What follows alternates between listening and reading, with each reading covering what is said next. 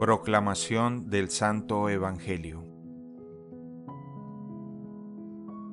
En aquel tiempo Jesús dijo a sus discípulos, No todo el que me diga, Señor, Señor, entrará en el reino de los cielos, sino el que cumpla la voluntad de mi Padre que está en los cielos.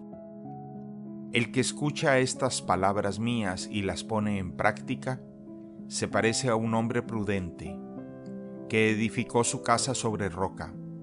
Vino la lluvia, bajaron las crecientes, se desataron los vientos y dieron contra aquella casa. Pero no se cayó, porque estaba construida sobre roca. El que escucha estas palabras mías y no las pone en práctica, se parece a un hombre imprudente, que edificó su casa sobre arena. Vino la lluvia, bajaron las crecientes, se desataron los vientos, dieron contra aquella casa y la arrastraron completamente. Palabra del Señor.